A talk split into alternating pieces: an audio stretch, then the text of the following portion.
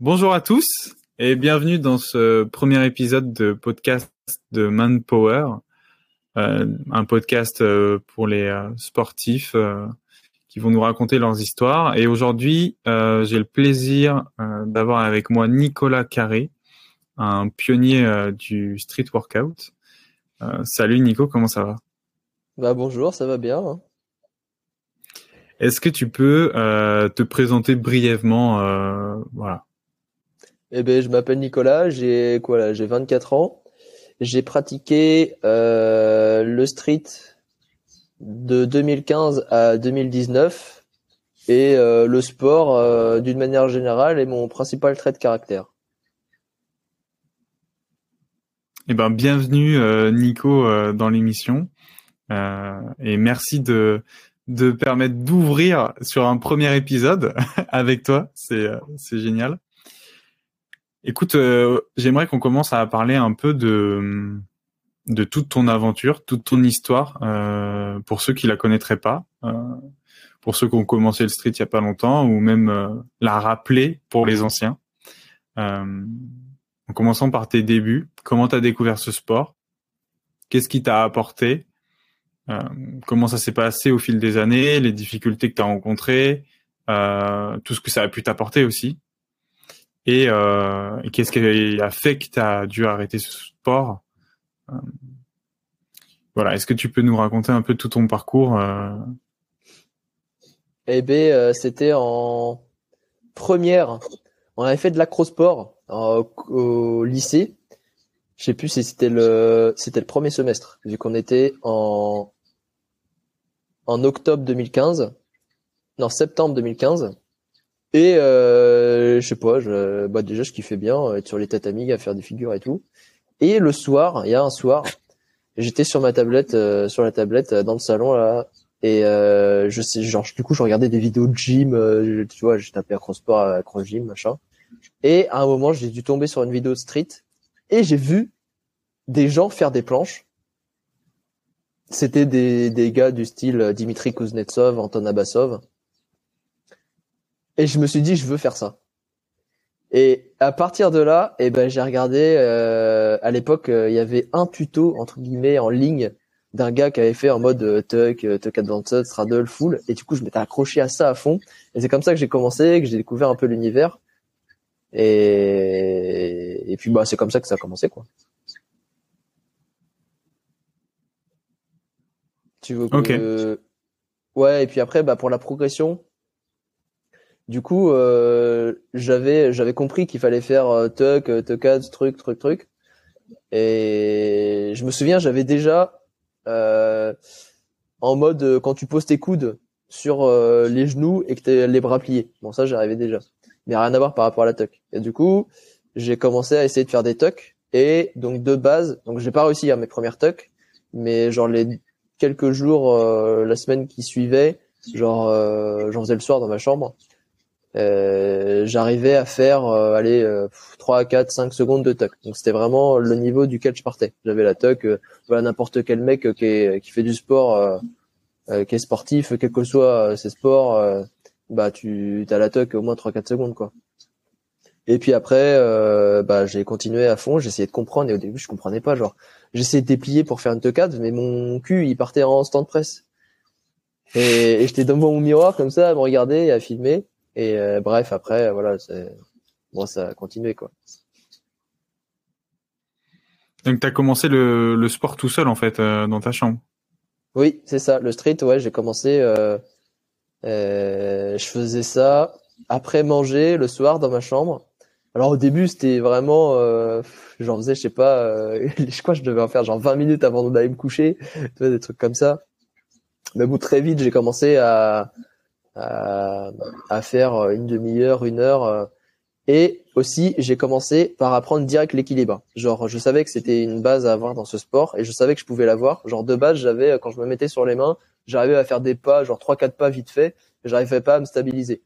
Et euh, du coup, les cinq premiers jours, j'ai fait que des handstands à fond tous les soirs dans ma chambre. J'étais crevé de fou. J'en faisais pas forcément longtemps, je devais en faire genre entre 20 minutes et une heure, tu vois. Et euh, du coup, le cinquième jour, je l'ai débloqué. Genre, c'est bon, j'ai eu le déclic. Et voilà. Du coup, chaque jour, j'avais une progression. Donc, au bout du, donc le sixième, septième jour, je faisais déjà mes premiers décalages en arme parce que je savais qu'il fallait pas perdre de temps. Et, euh, et c'est comme ça que j'ai donc j'ai eu le stand. Et puis, bah après, direct, je faisais en même temps déjà des tucks en parallèle. Et donc, à l'époque, en première, je faisais encore, euh, je pratiquais deux ou trois sports. Genre, je venais d'arrêter le hand euh, le ping-pong aussi, je faisais encore vite fait judo et tir à l'arc. Et puis après, j'ai tout arrêté euh, pendant l'année, tir à l'arc et judo. Judo, j'ai arrêté et même tir à l'arc en, au bout de ouais, en milieu d'année scolaire, j'ai arrêté et je me j'ai commencé à me concentrer euh, que au street. Pourquoi t'as tout arrêté pour le street? Bah Ouais, c'est un peu comme si je le présentais, genre, tu vois, euh, les sports que tu fais quand t'es petit, en mode en club, euh, forum des associations, tout ça. Et ben, je l'ai pratiqué comme ça, en mode, bah voilà, tous les mardis, il y avait du judo, j'allais au judo, je faisais du sport parce que je kiffais me dépenser, tu vois. Et quand j'ai vu qu'on pouvait, mais avec le street, ça a été différent, ça a été vraiment un sport en mode, euh, vu qu'il n'y a pas de licence de club ou quoi, et que t'es complètement livré à toi-même, et eh ben ça a rien à voir comme approche du sport. Et c'est ça aussi qui m'a attiré. Euh, et puis aussi parce que euh, bah, le ping-pong et puis le hand et, le judo, ça commençait à vraiment trop euh, me saouler. Et puis et le tir à l'arc, j'ai arrêté. Bah, on peut dire que j'ai arrêté en fait vraiment le tir à l'arc pour me concentrer au strict. Le tir à l'arc, par contre, c'était quand même un peu particulier. J'ai allié plus vraiment. J'avais commencé vraiment à découvrir cette notion d'entraînement et de, bah, de régularité, de discipline euh, au tir à l'arc. Ça, je l'avais commencé à l'expérimenter déjà là. Mais voilà, ça faisait ça faisait quoi? J'ai arrêté au bout de 9 ans le tir à l'arc, du coup. Et, euh, je chantais, bah, c'était un peu la fin. Enfin voilà, il fallait que ça me ça me disait de faire du street. Vas-y, ça me saoulait un peu tout. Euh, du coup, j'ai commencé ça. Ok. Donc tu as continué euh, combien de temps tout seul euh, dans ta chambre pour ensuite euh, te rendre à Rennes où tu as rencontré d'autres streeteux du coup? Eh ben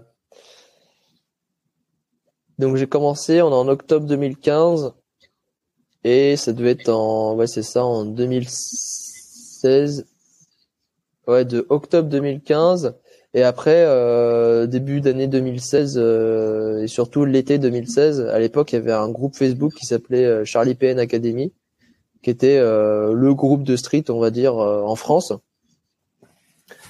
et dont je faisais partie. Et c'est comme ça que j'ai eu mon premier contact social entre guillemets avec le monde du street, en mode dans la vraie vie, parce que moi j'étais tout seul dans mon coin. Et puis après, avec les réseaux, bah, j'ai découvert ça. J'avais pas Insta à l'époque encore.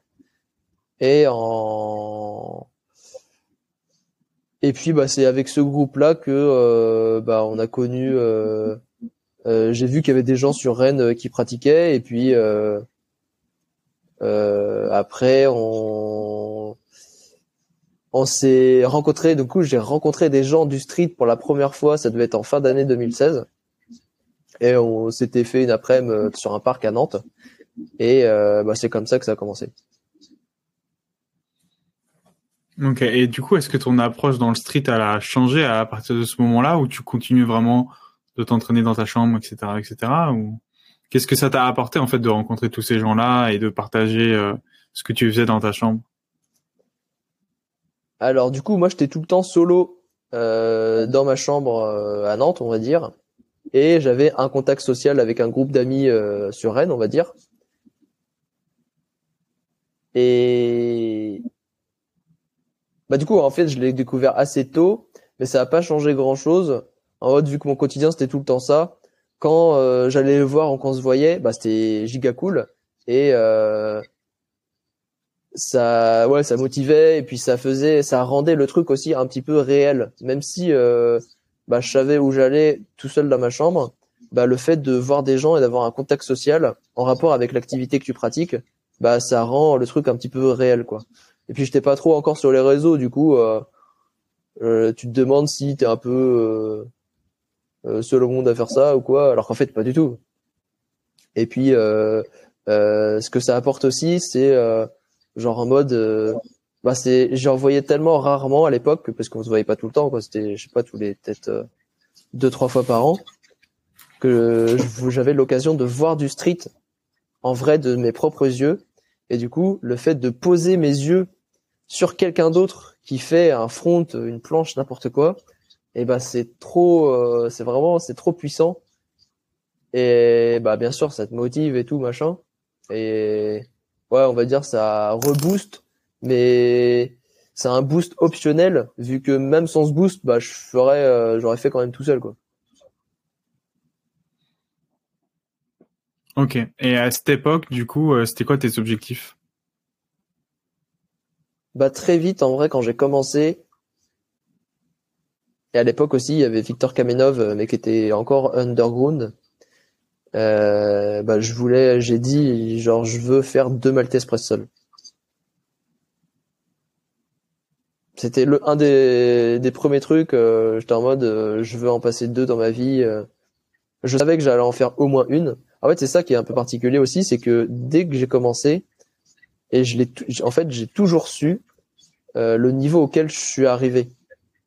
Genre, euh, j'avais, bah, c'est même plus que de la confiance. C'est en mode euh, quand j'ai commencé le sport, six mois après, je savais déjà que fallait juste le temps qu'il fasse son effet, mais que j'allais faire des Maltese press sol et des push-ups et des trucs et ce que tu veux. Et c'est ça aussi qui est un peu particulier dans ma pratique, c'est que durant toute ma pratique, j'ai toujours su que j'allais réussir à faire ces skills-là.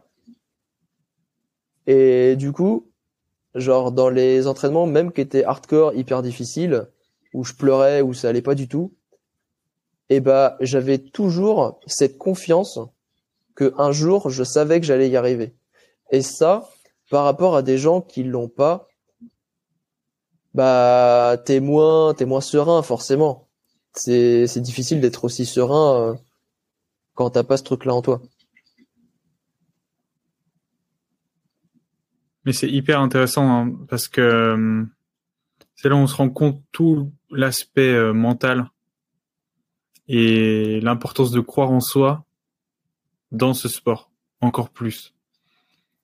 Et j'ai l'impression que vraiment ceux qui ont une grande confiance en eux, et avec le moins de doute possible.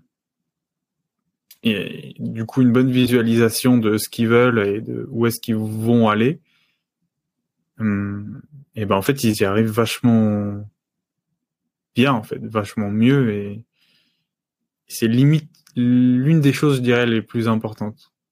Eh ben oui, c'est l'aspect euh, mindset qui est hyper euh, important et c'est le pouvoir de l'esprit qu'il a, euh, mais même pas que dans le sport, en fait, quand tu comprends le pouvoir qu'il a euh, dans la vie de manière générale, et eh ben, en vrai, ouais, tu deviens plus fort euh, dans la vie. Enfin, j'aime pas dire le mot fort, mais tu deviens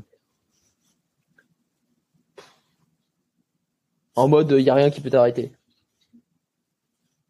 Du coup, travaillez sur vos esprits. Ouais, mais même moi, de manière personnelle, j'ai l'impression que Là où j'ai réussi vraiment des, des objectifs hauts, euh, c'est quand j'arrivais à les visualiser, à savoir que j'allais les avoir et à ce que ça, ce que le, mouvement devienne moi en fait, fasse vraiment partie de moi, à un tel point qu'il suffisait juste de le faire euh, pour l'avoir quoi.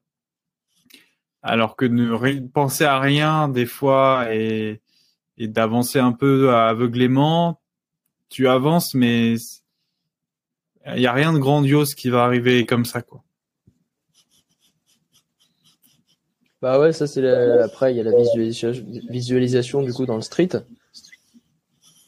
Il y a, bah pour moi il y a deux types de visualisation si on parle des skills et, pour acquérir ces skills là. Il y a la visualisation en mode euh, bah c'est naturel de visualiser parce que tu kiffes tellement le sport que tu penses entre guillemets H24 ouais, le matin, euh, des fois même le matin en allant, quand j'allais à l'IUT et qu'il était euh, 7h30 sur la route, je me mettais des musiques dans la voiture et je visualisais mon entraînement du soir.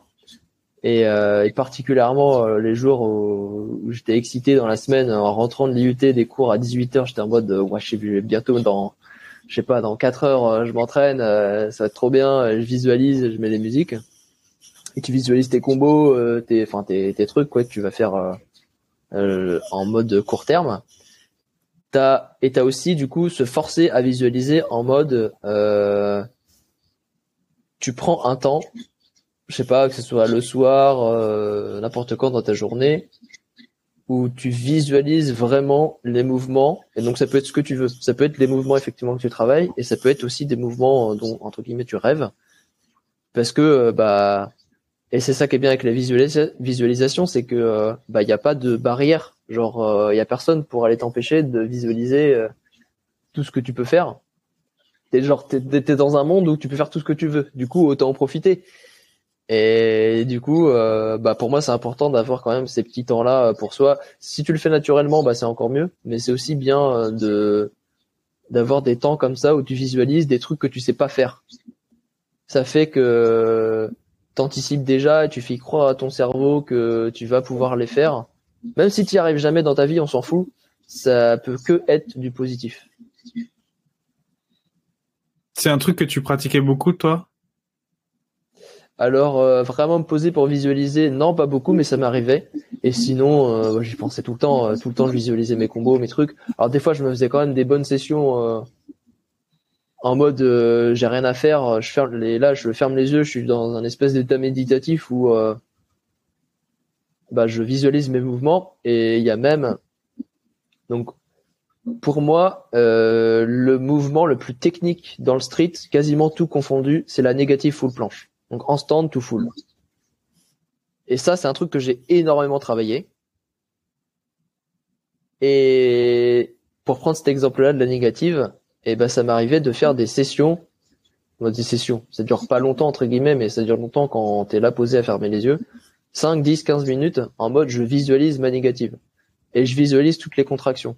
Genre euh, et je pense que si j'avais pas eu ces sessions là de visualisation bah en fait je dis je vais pas parler pour tout le monde mais c'est ça peut pas te permettre d'atteindre un, aussi haut niveau euh, techniquement euh, en tout cas, euh, bah forcément, ça prendra plus de temps et c'est hyper important de visualiser ça. Et enfin même, ça développe tout. T'as ton nerveux, tes schémas moteurs, ce que tu veux, ta proprioception. Et tout ça, ça se passe dans la tête. Et il y a réellement des gains à côté. Et du coup, ouais, j'avais vraiment des temps où je visualisais ma négative. Et il y a ça aussi, c'est que euh, même quand j'arrivais à pas trop mal maîtriser ma négative, à visualiser, c'était vachement difficile. Et il y a des mouvements comme ça, en mode à visualiser, tu sais quand tu arrives à bien visualiser et à pas visualiser. Et hmm. bah aussi quand tu arrives à un certain niveau, quand tu regardes les gens faire, même si c'est des skills que t'as pas, étant donné que tu as un certain bagage et une certaine expérience de, dans, dans ta pratique, tu arrives à ressentir ce que l'athlète y ressent. Et en mode, tu arrives à ressentir rien qu'en regardant euh, les contractions qu'il faut avoir dans ton corps. Du coup, euh, t'as pas besoin de savoir faire le mouvement pour savoir comment le faire. En tout cas, moi, c'était mon cas, et j'ai aussi des facultés euh, euh de nerveux et de coordination là-dessus, en mode quand je vois quelqu'un faire, bah je sais direct comment est-ce que moi faut que je fasse. Mais on a tous plus ou moins ça. Et du coup, quand j'avais pas les Maltese Press et que je voyais quelqu'un, des Kamenov et des Bexotet faire des Maltese Press et des Maltese négatives, je savais déjà toutes les contractions qu'il fallait que j'aille, que, que j'allais avoir, qu'il fallait que j'aie. Et du coup, je bossais déjà, en fait, visuellement, euh, ces skills-là, alors que je les avais pas. Et je savais ce qu'il fallait faire. Et je peux vous dire, le jour où je les ai faits, eh bah, euh, je faisais pas des conneries à l'époque. C'était effectivement ce qu'il fallait faire. Parce que j'aurais pu me dire, j'aurais pu faire de la mauvaise utilisation avec des mauvaises intentions, etc. En bon, en l'occurrence, c'était pas le cas. C'est une de tes grandes qualités d'ailleurs, hein, je pense.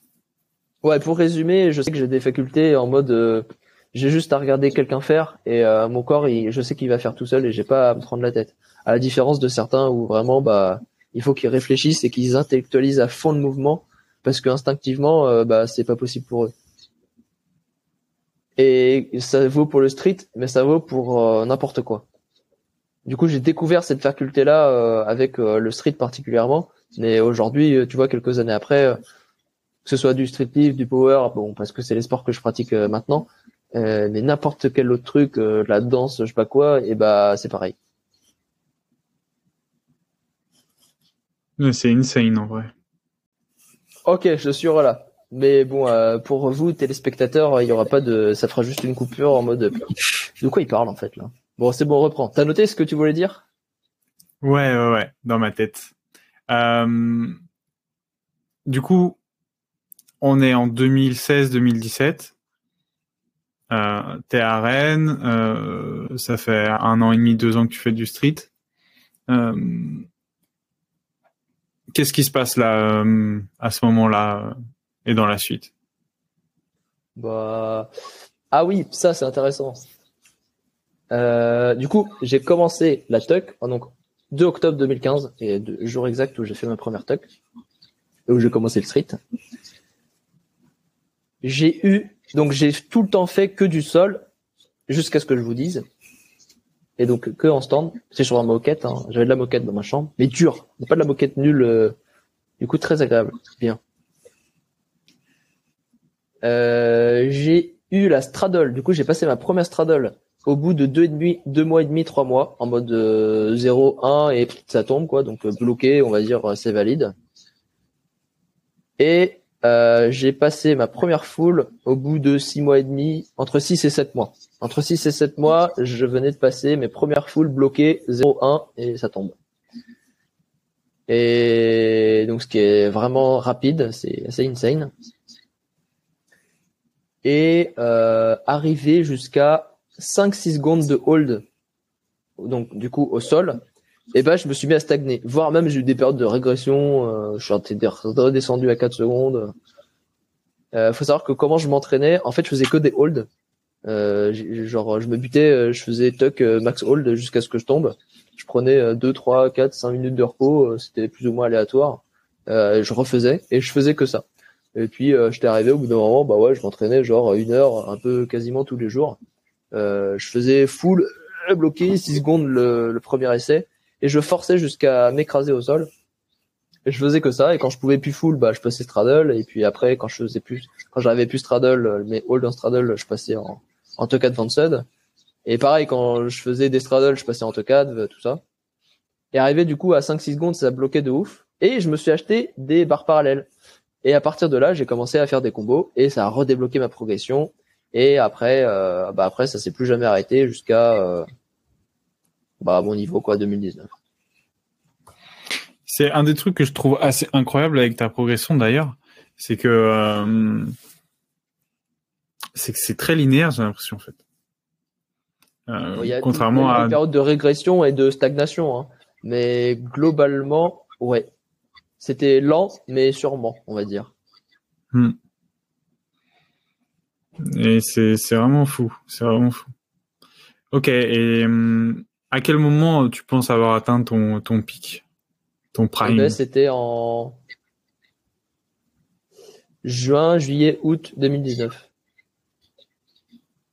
Déjà, euh, hiver 2018, je commençais à passer des Maltese Press Sol. J'ai commencé à passer mes premières ici. Et hiver 2018, les entraînements, ils étaient assez énervés.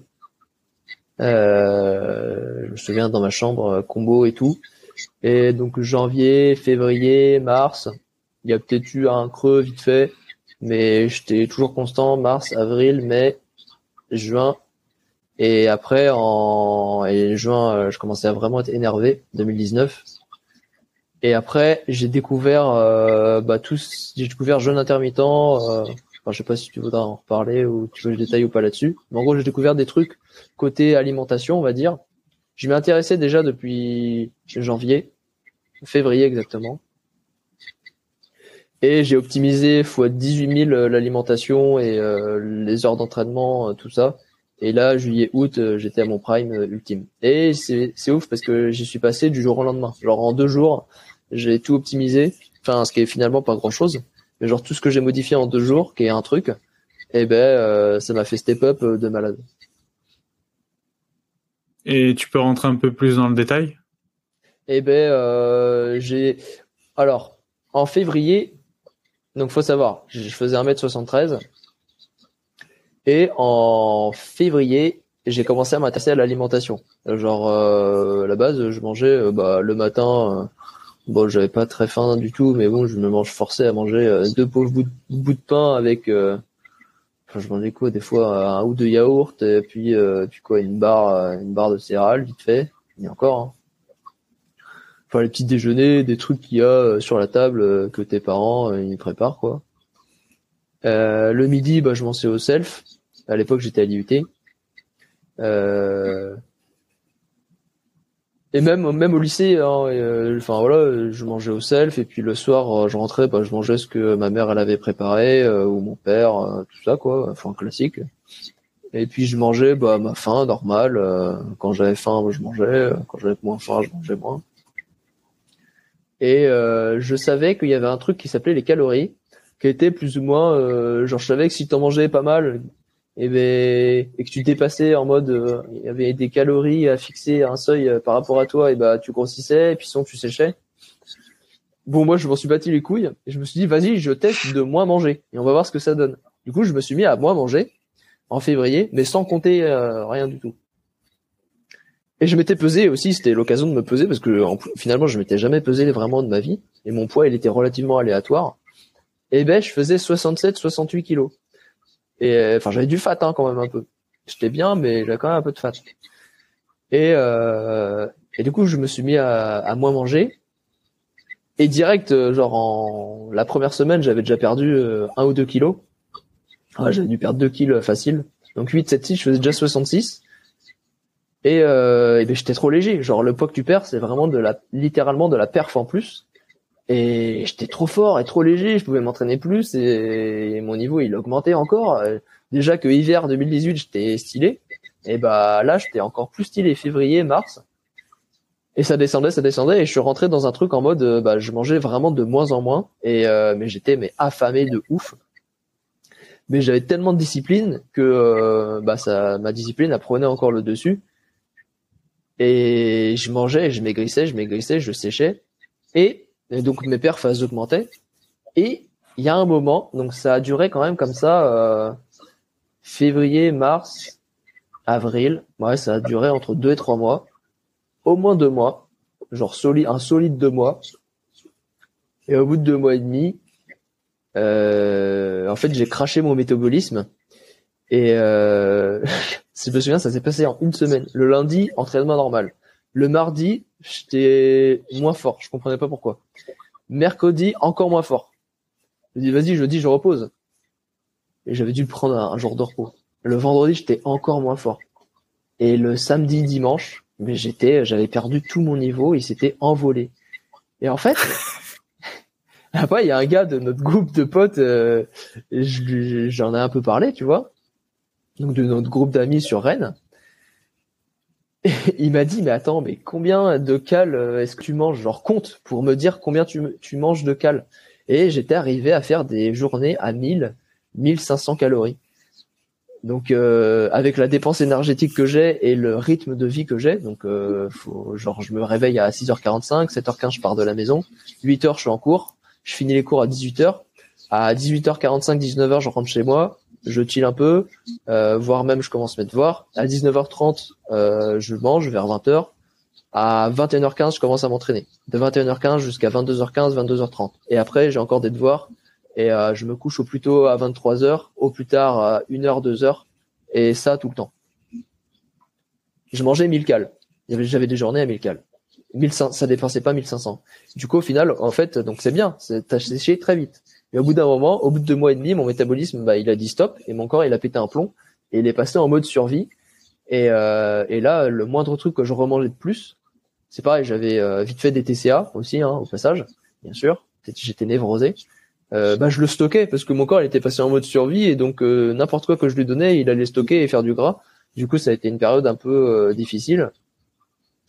Euh, j'avais toujours des bonnes fers, ça va, faut pas se mentir non plus. Mais euh, par rapport à ce que j'avais, euh, ouais, c'était chaud. Et du coup, bah, petit à petit, je me suis réellement intéressé à ça. Et le gars du groupe, il m'a, il m'a sauvé la vie en fait. il m'a dit, mais non, mais mec, en fait, faut manger, sinon tu vas mourir. Et du coup, protéines, glucides, lipides, les micronutriments, comment ça fonctionne, tout ça. Et donc c'est comme ça que je me suis vraiment intéressé à la bouffe et l'alimentation et à l'hygiène de vie de manière générale. Et euh, donc euh, février, mars, avril, voilà, mai, juin, euh, mai, juin, j'avais remonté la pente, on va dire. Et j'étais reparti. Donc après, je comptais ce que je mangeais. J'avais vraiment ma maintenance, truc, machin. Donc forcément, j'avais repris en poids. Mais j'étais toujours plus sec qu'avant. Genre, j'étais remonté voilà à 66. Et parce que mon poids de base, on se rappelle, c'était 67, 68. Et donc, alors attends, sur ces deux mois et demi, j'étais descendu à 63. Genre, allez, on va dire en une semaine, la première semaine, j'ai perdu 2 kilos. Donc 8, je faisais déjà 66. Et puis après, euh, j'avais dû reperdre un kilo la semaine d'après, je faisais 65. Et puis après, sur l'espace de 2-3 euh, semaines, euh, j'étais descendu à 63. Et puis après, j'avais stagné, voilà, je, je, maintenais ce poids-là. Et, et, voilà. Ah si, attends, après ça continue du coup. continue l'histoire. Moi je parle beaucoup. Du coup, on est en, on est en quoi? On est en mai-juin. J'ai récupéré voilà une base un peu bien. Je fais attention à ce que je mange. Euh, j'ai récupéré un métabolisme. Je pèse 66 kilos. Et fin juin, dans juin, je découvre euh, le jeûne intermittent. Euh, à l'époque, c'était des vidéos de Thierry Casasnova. J'étais tombé sur des vidéos comme ça, et c'est comme ça que j'ai découvert le jeûne, le jeûne intermittent, tous ces trucs d'alimentation bah, plus propres pour le corps. Du coup, j'ai poncé, j'ai regardé à fond et tout, machin. Et au bout d'un moment, je me suis dit, vas-y, je teste. Mais c'est marrant parce que à l'époque, en 2019, c'était pas du tout euh, forcément connu le jeûne intermittent. Aujourd'hui, on est quand même passé à la télé et c'est connu, euh, même à la salle de sport, quand j'en parle, bah, les gens ils connaissent, tu vois. En 2019, euh, personne connaissait ça. Alors en 2015 ou quoi, je pense que c'était vraiment inconnu au bataillon. Bref. C'était encore un petit peu de la niche, tu vois. Aujourd'hui, c'est plus mainstream, on va dire. Et donc, euh, je me souviens, un jour, je me dis, vas-y, je teste. Donc, j'ai sauté le repas du, du matin et j'avais redistribué mes cales sur le midi et, euh, et le soir. Et donc, le soir, je m'entraîne. Bon, déjà, j'ai passé la matinée. Euh, c'était la première fois en mode, euh, tu vois, j'avais, euh, j'avais quoi? J'avais, j'avais 19 ans. Euh, et que je mangeais pas le matin en mode bah tu vois on a toujours on a toujours éduqué à manger le matin truc truc truc et, euh, et bah, ça s'est bien passé. Et je découvre des nouvelles sensations. Qu'est-ce que c'est que de vivre à jeun, de se taire pas, machin. Et ouais, putain, c'est stylé. Le midi, euh, j'ai pas eu faim de la matinée. Le midi, j'ai le droit de manger plus. Et mes cales, c'est pareil. Et le lendemain, je me suis dit, vas-y, moi, je suis un gars qui optimise. Je vais manger qu'une fois dans la journée. C'est à faire ça. Genre, le concept du jeûne intermittent, bah, c'est du réduit ta plage alimentaire, mais tu bouffes le même nombre de cales et euh, avec euh, voilà le glucagon, euh, tout ça, machin, ça te permet de sécher les hormones, etc. Et du coup, je me suis dit, vas-y, je bourre tout en deux heures de fenêtre alimentaire. Je fais un 22-2. et donc, et donc j'ai fait ça. Et, et du coup, j'ai testé de m'entraîner à jeun parce que pour l'instant, je me suis jamais entraîné à jeun. Et c'était aussi la fin des cours de l'IUT. Je crois que c'était le 1 ou le 2 juillet. c'était mon dernier jour d'IUT. Ouais, c'est ça. C'était mon dernier jour d'IUT. Euh, bah, du coup, j'ai rien mangé de la journée. Je rentre chez moi le soir. Et euh, donc 18-19 heures, je m'entraîne. Et là, je fais le meilleur entraînement de ma vie. Je m'en souviens tout, tous les jours. Y a même des vidéos encore de ça. En fin de training, au bout d'une heure et demie, alors que la push-up c'est mon point faible, et alors que vas-y, je la passe, je passe ma première push-up sur mes, euh, je sais pas, euh, 3, 4, 5 premiers combos quand je suis en forme, j'avais toujours une push-up au sol et j'étais en mode, mais ouais, mais c'est trop bien de s'entraîner à jeun. L'énergie que t'as, c'est abusé. Je suis pas perturbé par la digestion. Je me sens léger.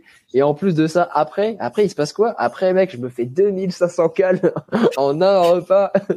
C'était trop bien. Et du coup, euh, bah, c'est ça qui m'a permis d'avoir euh, bah, mon niveau de street. Euh, juillet, août, du coup, bah, j'avais plus les cours et j'avais un lifestyle bah, trop stylé. Et du coup, des journées type, quand j'étais encore chez mes parents, euh, une à deux fois par semaine. Euh, du coup, euh, c'est vous avez compris, hein, c'est vraiment ça a été une révélation pour moi. C'était incroyable. une à deux fois par semaine, j'allais faire du vélo entre une heure et deux heures. J'allais rouler, donc je me lève le matin, 15 minutes après, je suis, genre, je me prends une douche froide. Ouais, aussi, j'ai découvert la douche froide et tout. Enfin, bref, c'est un, autre délire encore. Le matin, douche froide, je vais sur vélo, sur mon vélo, je roule à Estral, à flight, ça part. Euh, je reviens, je me prends une douche froide encore pour laver. je suis trop bien. Après, du coup, il est vers 11h midi, bah, je chill jusqu'à 16h, 17h. 16h, 17h, heure de l'entraînement. je fais mes meilleurs entraînements de ma vie. Ensuite, redouche froide et ensuite mon repas dans la journée, qui sont mes trois repas littéralement que je mangeais à la suite. Et, euh, est-ce que tu pourras nous les nous les détailler? Ouais, ouais, je peux. Et, euh, et du coup, bah, et puis sinon, les jours, les matins où je roulais pas à vélo, enfin voilà, je me lève, je fais mes bails euh, la journée, tranquille, je suis avec mes parents, euh, on va faire des courses, j'en sais rien, on va sur Nantes, euh, enfin voilà, non, c'est les vacances, j'ai rien à faire, c'est vacances quoi. Et puis le 16h, 17h, j'avais qu'une hâte, c'était qu'il soit 16, 17h, tous les jours j'attendais l'entraînement avec impatience, et je m'entraîne et je suis à jeun et je fais mes meilleurs perfs et c'est trop bien. Et du coup, ouais, je mangeais quoi à l'époque? Bah, J'étais diète euh, entre guillemets, en mode la diète des muscu euh, qu'on t'apprend, euh, donc la base. Donc je mangeais de tout. Euh, je mangeais toutes les viandes. J'évitais un petit peu quand même la viande rouge. Je privilégiais plutôt la viande blanche. Euh, et puis je variais avec du poisson. le poisson, que ce soit du poisson blanc ou des poissons gras. Poisson gras, bah, saumon.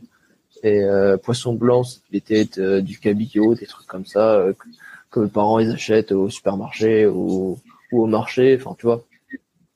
Il y avait quoi? Il y avait des légumes à la poêle, enfin des légumes quoi. Vas-y, je te fais pas tous les modes de cuisson. Tout ce qui est riz, et puis je variais voilà tout ça avec riz, lentilles, quinoa.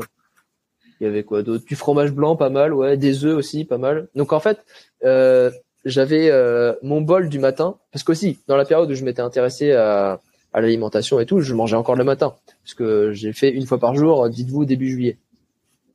Euh, je m'étais fait un petit déjeuner optimisé en mode... Euh, j'avais du fromage blanc avec euh, deux trois œufs à la poêle, avec des flocons d'avoine et puis des fruits par-dessus, de la banane dedans. voilà, c'était une connerie comme ça. Donc quand je faisais mon repas, mon repas, je mangeais mon bol que je me préparais tous les matins. Genre oui, c'est ça. Tous les matins, je me levais, je me préparais le bol et c'était pour le soir. Et j'ai quand je le préparais, j'étais en mode waouh, comment le ce soir, comment je vais le déglinguer et euh, et du coup, je mangeais ça et après je mangeais deux assiettes en mode mon repas du midi, je sais pas, c'était une portion de, de légumes d'haricots verts avec euh, allez, je sais pas, un steak avec euh, du riz, bah je mangeais ça euh, bon, des fois des sauces, ou fait du fromage râpé, enfin voilà quoi. Là-bas, c'était ça. Et puis le soir, je sais pas, euh, si j'avais l'habitude de manger, euh, c'était plutôt poisson ou alors des œufs en source de prot, avec, je sais pas, re une portion de quinoa et puis re une portion de légumes. Et puis si vraiment j'avais encore faim, je, pouvais manger des noix de cajou, des trucs comme ça après. Et c'était vraiment, bah, tous mes repas, c'était ça tu digérais bien, tu dormais bien, c'était, t'avais pas faim la journée, tout se passait bien. Ah ouais, c'est ça qui est ouf, c'est que la digestion, bah, ça se passait trop bien. et je faisais mes meilleures nuits de sommeil, c'est ça qui est ouf aussi. Alors que je mangeais, mais ah, voilà, faut bien s'imaginer du jour au lendemain, tes trois repas que tu manges habituellement en termes, euh, que je vais, je vais prendre l'exemple d'un go muscu, hein, qui mange dans sa journée, et bah tu les manges en une fois, donc euh, ça fait beaucoup. Euh, et, j'avais l'impression de, de, manger tout ce que je voulais. Et moi je mangeais à ma faim. J'avais pas faim la journée. Euh, c'était plus une hâte de m'entraîner et une hâte euh, de l'après-entraînement euh, de manger. Et tout était trop bien du coup ça a duré combien de temps? Eh ben deux mois deux mois et demi avec l'entraînement du coup ouais donc tous les jours, hein, euh, je buvais que de l'eau toute la journée. Hein, vous avez compris, hein, tous les jours, je, quand je dis pas manger, c'est pas manger. Hein. Le seul moment où je mangeais, c'était entre 20h et 22h, 22h30. Allez. Ok. Et sinon, je buvais de l'eau euh. bah, quand j'avais soif, euh, bah, aussi aux entraînements, et je buvais de l'eau bah, quand j'avais soif dans la journée. C'est tout. Et ça, t'as arrêté de le faire aujourd'hui, pourquoi? Alors aujourd'hui, bon, déjà, je fais un autre sport mais euh, en soi, ça se rapproche toujours plus ou moins de ce truc-là. Du coup, tu quoi, tu veux ma diète aujourd'hui? Non, en fait, je me demande. Euh, bah déjà, si jamais tu faisais du street aujourd'hui, est-ce que tu garderais cette même diète? Et euh, et auquel cas, tu as changé de sport, ok. Pourquoi est-ce que tu as décidé de remettre un repas? D'en avoir deux plutôt qu'un. Euh, est-ce qu'il y a une raison à ça? Euh, Alors, aujourd'hui, si je referais du street, c'est possible, je referais ça, mais pas tout le temps. Je ferais ça ponctuellement en mode une, deux fois par semaine. Euh, je me ferais un repas dans la journée parce que ça reste un truc qui est vachement optimisé de s'entraîner à jeun pour le street, en tout cas pour moi. Parce qu'on on est tous différents, on a tous des patrimoines génétiques différents. Moi, je sais que euh, j'ai une grande facilité à m'entraîner à jeun et c'est là où je suis vachement performant. Quels que soient les sports d'une manière générale, mais pour le street, c'est très optimal. Euh, maintenant, je conçois que ça puisse ne pas l'être pour tout le monde, bien sûr. Hein. En tout cas, il faut tester. Euh, si vous testez pas, vous saurez pas. De toute façon, dans la vie, de manière générale, tant que t'as pas essayé, tu peux pas savoir. Et euh, aujourd'hui, comment je mange euh, Donc déjà, je pratique un autre sport qui est pas un sport de poids de corps. Donc je fais du street lifting un petit peu et euh, SBD, donc powerlifting. Euh, oui, mais c'est ça aussi, c'est que j'en fais pas en mode 100% optimisé pour de la perf. C'est qu'il y a d'autres choses aussi qui me font pratiquer ces sports-là, euh, bah, en fait, pas pour ce qu'ils sont réellement. Mais du coup, c'est pour ça que ma diète, elle est pas optimisée fois 1000 pour ces sports-là, même si elle l'est quand même pas mal, alors que je sais que ça sort des sentiers battus. Euh, je mange, du coup, je mange pas le matin, je mange des fruits le midi. Genre en ce moment, je mange une banane, une poignée de raisin, avec euh, deux dattes et euh, deux figues séchées, deux petites figues séchées. C'est mon raisin. Mon... Ça peut être, euh, je sais pas, une banane, deux pommes, la moitié d'un melon et puis et puis une poire. En termes de quantité, c'est à peu près ça. Comme ça, ça reste léger pour la digestion. J'ai plein d'énergie la journée. C'est full vitamines et un petit peu minéraux. Le matin, j'ai une période tranquille euh, d'élimination, donc je suis jeune intermittent classique. L'après-midi, je m'entraîne, j'ai pas de truc dans le bide à digérer trop lourd, ça a été des fruits. Et euh, le soir, je mange tout ce que je veux, euh, toutes mes cales. Euh, je compte pas, mais genre euh, du coup, je mange à ma faim tout ce que je veux. Étant donné que c'est pas un sport de poids de corps, le physique, on s'en bat un peu les couilles. et puis je mange à ma faim, donc suivant les saisons, bah, je mange plus ou moins et mon corps il suit, il suit bah, ce qu'il doit suivre, il sèche plus ou moins automatiquement, il prend du gras quand il doit en prendre, etc. Euh, c'est rare que je fasse un repas dans la journée, mais ça arrive de temps en temps. En mode, si vraiment le midi j'ai pas faim, euh, que je me suis levé il y a pas longtemps, bah, je go à l'entraînement direct et ouais, je m'entraîne à jeun. Euh, quel que soit l'entraînement, je m'en fous. Euh, et voilà. Et euh, peut-être question un peu intéressante. Est-ce si tu faisais du street et que tu reprenais cette diète, que ça soit celle d'un repas ou de deux, est-ce que tu recompterais tes calories ou pas? Ah, intéressant. Euh, je serais tenté de dire non parce que j'ai quand même pas mal d'expérience et euh, j'arrive à avoir une régularité sur mon poids et euh, par rapport à l'instinct que j'ai aussi. Maintenant, si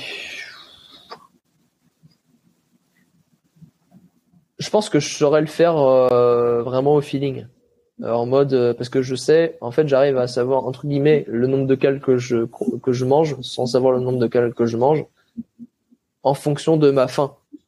Tu comprends bien que je sais pas si ta maintenance allait à 2000, bah quand tu manges 1008, euh, tu vois, tu as une petite faim. Mais cette petite faim là quand tu es full dans l'intellect, tu la sens pas. enfin pas toujours. Bon si tu la sens tant mieux. Quand tu manges 1005, bah t'as plus faim, tu vois, genre t'es en mode putain, j'ai la dalle. Euh, quand tu manges 1003, bah, t'as encore plus la dalle. Du coup, en fonction de cette euh, fin là, je sais à quel point je peux cutter. Et donc, euh, bah voilà, quand je veux cut un petit peu rapidement et faire une, une prépa sur une semaine ou deux pour une compète, une perf, truc, c'est ce que je ferais. Je pense pas que je compterai les cales. En fait, ce qui est important, c'est que ton poids et ton physique, ils soient réguliers. Si tu sais être régulier sans compter les cales, c'est bon. Par contre, si ça fait les montagnes russes, oui, effectivement, tu dois passer par cette étape de euh, et apprendre cet outil-là de comptage de calories. Euh, pour, tu dois passer par l'intellect pour avoir une régularité, mais sachant que euh, bah, tout ça c'est des outils. Et pour moi, l'intellect c'est pas une fin en soi. Euh, il faut voir plus loin que ça. Et il faut réussir à se détacher de tes outils. Et quand tu arrives à te détacher ces outils et à continuer de faire tous les trucs bien comme il faut, euh, bah t'es dans le meilleur des mondes en fait parce que si tu veux utiliser l'outil tu l'utilises tu sais aussi faire sans l'utiliser l'outil du coup bah t'es t'es tout quoi. Tu, tu, tu peux faire tout ce que tu veux. Hmm. C'est bien parce que là, t'apprends en même temps. Mais ouais, de ouf. Mais euh, je suis assez d'accord avec toi et je pense que euh, l'instinct, manger à sa faim, tu vois, euh, ça se régule automatiquement et peut-être qu'un jour, effectivement, tu feras 1008 parce que tu as un peu moins faim et, et peut-être que deux jours après, parce que pour X ou Y raison, tu te seras plus dépensé, tu auras plus faim et peut-être que tu vas manger un peu plus et tu vas monter à 2002 et qu'en fait, au bout d'un moment, ta semaine, elle sera à 2000. Donc, tu manges dans ton environnement euh, avec réflexion et euh, en étant serein, tu vois. Je pense que tout va s'équilibre avec le temps et que vouloir trop contrôler les choses, c'est aussi prendre le risque de perdre le contrôle et de tout perdre. Euh, alors que si tu le fais un peu à l'instinct en l'intellectualisant et en sachant un peu euh, euh, ce que tu fais, c'est peut-être une manière plus saine et plus plus simple d'aborder la chose et, et ça va prendre moins d'énergie que tu vas pouvoir redistribuer dans ton training ou dans d'autres choses. Parce que moi, je sais que vraiment compter ses calories et tout, et l'aspect physique, l'aspect sèche, ça peut vraiment prendre beaucoup d'énergie et tellement que tu peux vraiment euh, tout donner pour ça et en perdre l'objectif principal en fait qui est, qui est ton sport et tes performances quoi. Du coup là on arrive à la à la fin de ta période de street. Euh, est-ce que tu peux nous dire un peu euh, où t'en étais au niveau des perfs? Qu'est-ce qui s'est passé? Euh... Eh ben, euh, en juillet, août, les, c'est quoi toutes les perfs bien que j'ai passées Bah, Maltese press sol bloqué avec un minimum de holo. J'avais ça. J'avais 11 j'avais jamais fait de max press. Enfin, le dernier max press en date, ça devait être, euh, bah, ça devait être en hiver 2018 justement, ou alors courant 2019. Donc j'étais pas à mon prime. Hein. Euh, j'avais fait 10 ou 11, je sais plus. On va dire 10. Euh, filmé. Hein. Et euh... et donc euh, à mon prime, je m'estimais à entre 12 et 14 press moi, je les ai pas fait. Hein. On parle sur ainsi et ainsi, euh, ça vaut rien. On s'en bat les couilles. Mais voilà, je le dis quand même. Euh, j'avais 20 secondes hold plus press.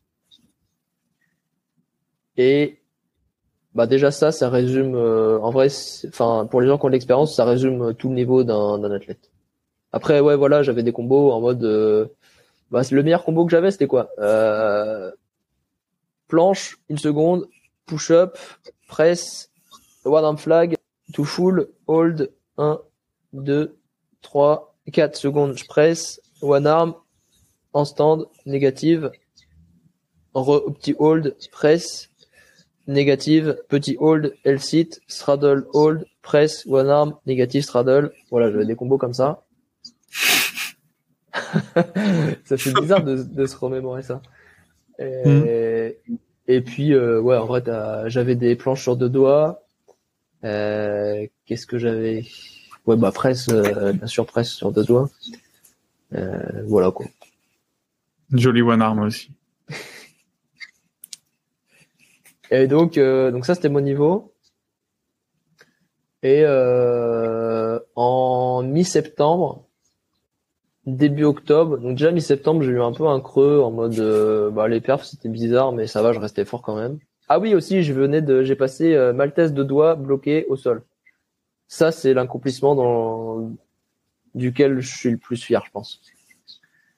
Et euh, mi-octobre, non, mi-septembre, bah euh, c'est un peu bizarre, j'ai un peu perdu en niveau, mais ça va, on va dire. Et en octobre, en une semaine, j'ai perdu tout mon niveau. Donc euh, deux semaines une semaine et demie, deux semaines. Bon, la première semaine, ça a été hardcore, et puis la deux semaines, on va dire, c'était la conclusion. En mode, en deux semaines, j'ai perdu tout le niveau que j'avais. J'avais rien changé de particulier. Je continue de manger bien, nickel, euh, une fois dans la journée. Ça s'est envolé, que je prenne du repos ou pas de repos. J'ai bien sûr tout essayé pour essayer de récupérer ce niveau-là en mode, euh, faut vraiment vous imaginer, hein, vous atteignez votre prime et pour aucune raison, vraiment aucune raison, vous faites tout bien, ça vous est arraché. Et c'était d'ailleurs euh, un peu euh, bah, tout ce qui me restait dans la vie, on va dire, si on compte pas euh, les amis, c'est tout ce qui me restait. Et étant donné que je vivais bah, en très grande partie pour ça, bon bah ça a été dur. Mais et même aujourd'hui, j'ai toujours pas les réponses à pourquoi mon niveau bah il s'est évaporé comme ça, il s'est envolé. En fait, j'ai les réponses mais plus ou moins. Et en tout cas, aujourd'hui, si je devais refaire, euh, bah, j'aurais fait la même chose. Euh, j'ai tout essayé en mode le repos. J'ai même essayé de remanger trois fois dans la journée, euh, en mode classique le matin, le midi, le soir. J'ai recompté les cales, tout ce que tu veux. Euh, impossible de faire euh, complètement impuissant en fait. Donc vous bien vous imaginer, hein, complètement impuissant. Vous avez quand même pas mal d'outils à votre disposition pour essayer de régler le problème, mais il n'y a rien qui marche et euh, bah, vous voyez votre niveau euh, qui vous est arraché, euh, qui part, bah on sait pas où, et voilà. Du coup, octobre, octobre 2019, c'est fini. Et et oui, en plus c'était pas une histoire de métabolisme encore une fois ou quoi, parce que t'as t'as remis la diète, etc. quoi. Bah, c'est ce que c'est le premier truc que j'ai pensé. Euh, enfin, même même encore aujourd'hui, avec les outils que j'ai, je te dis, je, je referais pareil que j'ai fait à l'époque. Et, hmm. finalement, j'ai aucun regret de, de, comment euh, je me suis battu pour essayer de garder mon niveau et pas qu'il s'en aille comme ça. Mais euh, mais ouais, j'ai essayé, j'ai essayé plein de trucs, ça n'a pas marché quoi, sans sans trop de raison. Et t'as essayé d'y retourner plus tard, genre après une longue pause? Oui, j'ai essayé de reprendre plusieurs fois le street après. Alors du coup, on va faire, euh, on va reboucler à aujourd'hui. Donc on est en octobre 2019, euh, j'ai tout perdu. À la suite de ça, j'ai fait une dépression qui a duré octobre, novembre, décembre, janvier, février, mars, avril, mai. J'ai eu six mois hardcore avec euh, huit mois en mode un peu plus tranquille. Octobre, novembre, décembre, c'était vraiment hardcore. Euh, et à partir de mai, on va dire ça allait vite, mais j'étais plus en dépression, on va dire déprime. C'est le stade avant la dépression. Euh, et puis euh, ouais, mai, juin, juin, euh, ça a commencé à vraiment aller mieux. Et je sortais un peu de tout ce truc, sachant que pendant huit mois, j'ai fait aucun sport, que ça soit de la course, de l'escalade, parce que je, faisais l'escalade aussi hein, à mes heures perdues quand je faisais du street, en mode seconde passion, tu vois j'ai fait aucun sport. Donc euh, j'ai perdu tout mon physique aussi qui va à côté. Euh, et puis ça a été euh, l'année Covid aussi. Oui, c'était ça, c'était 2020. Euh, et j'ai pas eu mon année scolaire de fac aussi, en plus. Enfin bon, bon, j'étais plus assez près, je m'en bats les couilles. et euh, attends, c'était quoi? Donc ouais, j'avais perdu tout, bah forcément tout le physique qui va avec. Et euh, bah, quand ça a commencé à aller mieux, euh, et quand euh, juin, juillet, je commençais à vraiment sortir de, de tout ça, euh, même si c'était pas fini, mais j'allais beaucoup mieux. On va dire que c'était fini en, en septembre, octobre. Là, c'est bon, j'étais j'étais rétabli complètement. Au final, ça aurait presque un an, avec huit mois, huit bons mois quoi. Huit mois, huit bons mois, et puis quatre mois de de remonter la pente jusqu'à être restabilisé bien mentalement, hein, je parle. Et euh, du coup, bah, été 2020, j'ai essayé de reprendre le street parce que moi, j'ai jamais voulu arrêter. Hein, J'étais amoureux de ce sport et euh, ça a duré, euh, ça a duré 4-5 mois, euh, juillet, août, septembre, octobre, novembre. Ensuite, j'ai re-arrêté.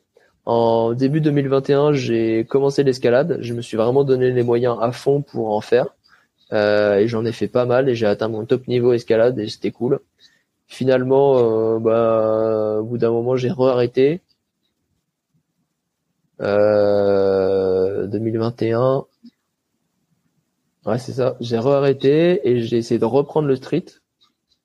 Été 2022, par là un peu avant été, donc mais euh, en fait entre janvier, donc euh, janvier, février, mars, j'étais full escalade et même un peu décembre. Et mars et avril-mai, période de transition entre escalade et street. Et là, je reprends le street une deuxième fois. Alors en mode, euh, bah, bien sûr, je veux récupérer mon niveau et tout. j'avais déjà repris plus de shape que euh, que l'année passée. Euh, voilà, forcément, j'en refaisais du sport. Et puis en juin, juillet, août, septembre, octobre, euh, je arrête euh, tout doucement et en fait je découvre bah, la salle, la muscu avec powerlifting et streetlifting et du coup ça j'ai commencé en novembre 2021. C'est ça. On est en 2023, ça va bientôt faire deux ans. Voilà. Mais du, du coup, pourquoi ces, ces petits arrêts à chaque fois dans tes reprises de street en fait? Alors la première fois, eh ben ça m'avait saoulé. Euh, J'étais en mode, euh, bon vas-y nique sa mère. Euh. Pourtant j'avais atteint 6 press full, ce qui est pas mal. Je commençais à avoir euh, bien euh, straddle maltese au sol. Euh, one arm j'étais j'étais bon. J'avais récupéré, je pense tout mon niveau de one arm. Je commençais à taper des one arm à gauche aussi au sol.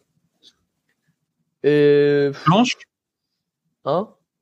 Non non one arm en stand. Instant.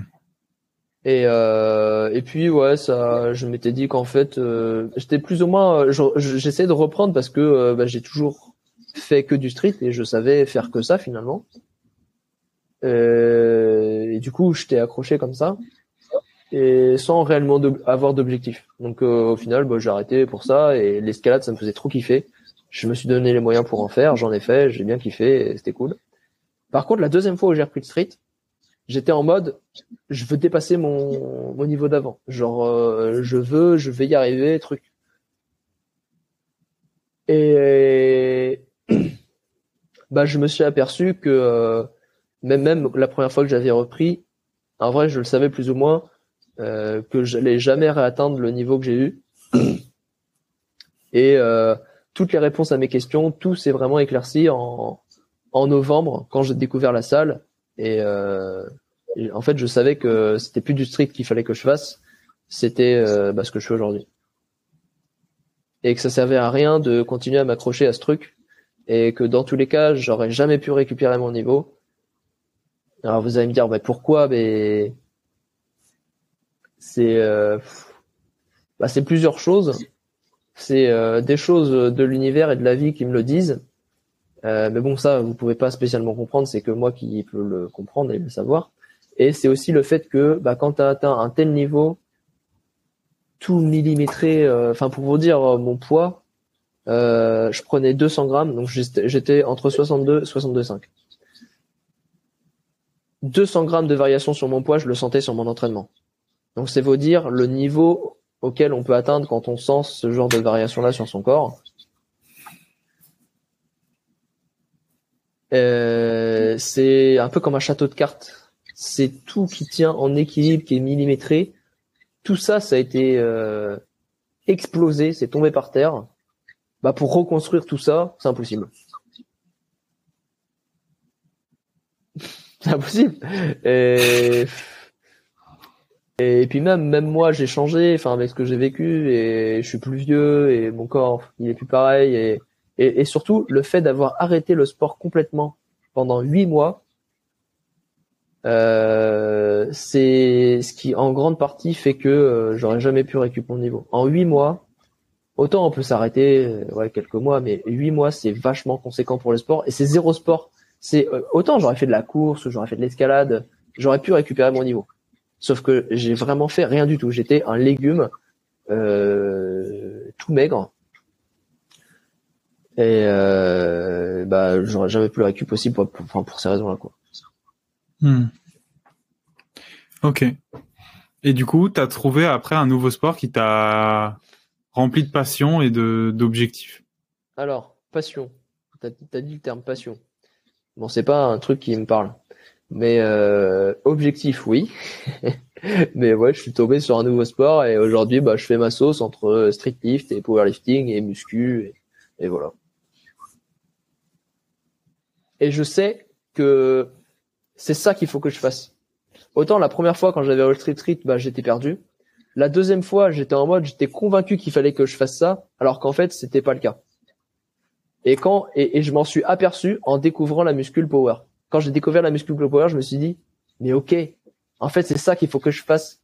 C'est pas d'essayer de continuer à m'accrocher au street. Et j'ai eu toutes les réponses à mes questions euh, de partout. C'est pas mal. Ouais. Et ça s'est passé vite, hein. Ça s'est passé en deux semaines. Je suis passé de, je suis 70-80% perdu dans ma vie en rapport avec le sport. Et ce, depuis 2019. À, j'ai toutes les réponses à mes questions.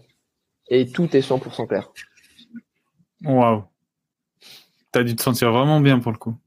Ouais. T'imagines d'être être fluide, euh, clair Ouais, ouais. Ok. Eh ben, je le souhaite à tous ceux qui se posent des questions euh, aujourd'hui en écoutant ce podcast. Oui. D'ailleurs, est-ce que tu as un conseil ou une pensée, un truc à partager euh, à tous les gens qui peuvent être un peu perdus dans leur sport, dans leur approche, dans ce qu'ils savent pas trop ce qu'ils doivent faire? Bah ouais, mais bon, c'est toujours le truc euh, des conseils, c'est que tu peux donner le meilleur conseil du monde si la personne en face de toi, elle est pas apte à le comprendre et à l'intégrer et elle comprendra pas et c'est aussi euh, la raison pour laquelle le meilleur conseil que j'ai à donner, c'est pas de conseil. Bon, c'est un autre sujet. Mais du coup, si je peux leur dire quelque chose à ces gens-là, il faut que vous sachiez écouter l'univers et ce qu'il vous dit et voilà et faire euh, bah, ce qu'il vous dit. Mais bon, euh, c'est un truc qu'on peut pas le comprendre euh, tant qu'on n'a pas vécu certaines choses et et puis ah ouais voilà, ça peut, ça peut paraître sorti du chapeau comme ça. Mais en vrai, ouais, voilà, c'est tout ce que à dire. Parfait, c'est parfait. C'est toujours bien de planter des graines et il y a des gens chez qui elles vont germer et d'autres euh, Oui, oui, plus tard. C'est l'important. Ok. Euh, Aujourd'hui, le street, il a vraiment évolué pour le coup. Euh, au début, euh, où- à l'époque où tu as commencé, c'était vraiment une foule, c'était incroyable. Très peu de personnes l'avaient. Aujourd'hui, il y a plein de jeunes. Euh, je vois plein de trucs de fous. Euh, Il y a des mecs qui commencent le street qui en un an font des combos euh, doigts, sol. Euh, la foule, c'est devenu banal. Euh, à chaque rassemblement de street, euh, c'est vraiment incroyable.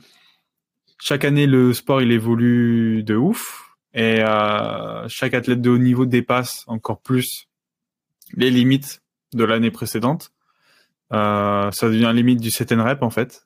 Et en fait, c'est là où tu te rends compte que le street, c'est un peu du set and rep, mais avec des figures de force, quoi. C'est les temps d'isométrie ils se rapprochent des 30 voire des 1 minute en max. Euh, les répétitions, euh, ça commence à aller vers les 10, 15, 30. Ça devient du sport endurant euh, bien plus que de la force brute en fait.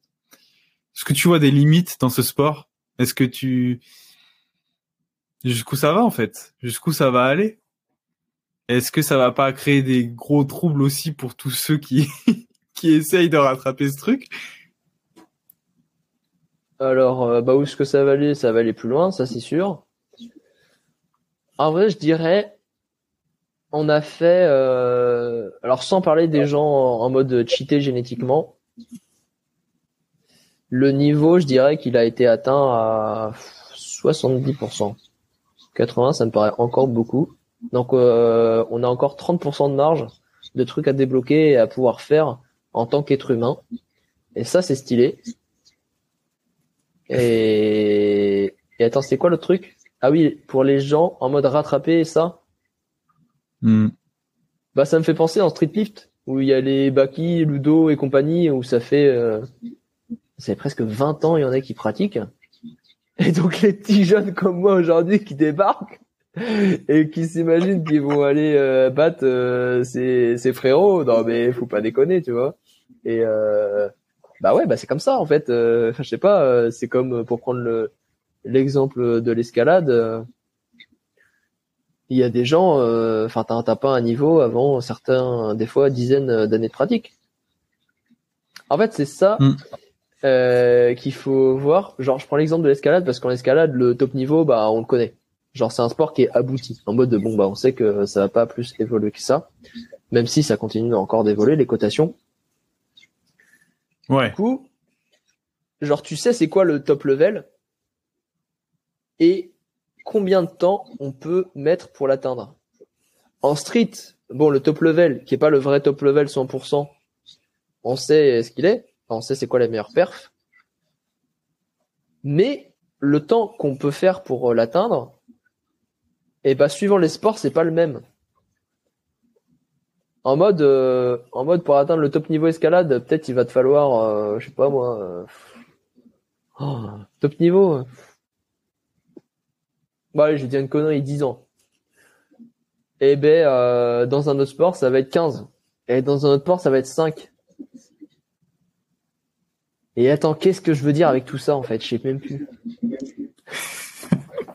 Oui, bah du coup, un set and rep, euh, c'est 20 ans, du coup, parce que les meilleurs, ils ont 20 ans de pratique.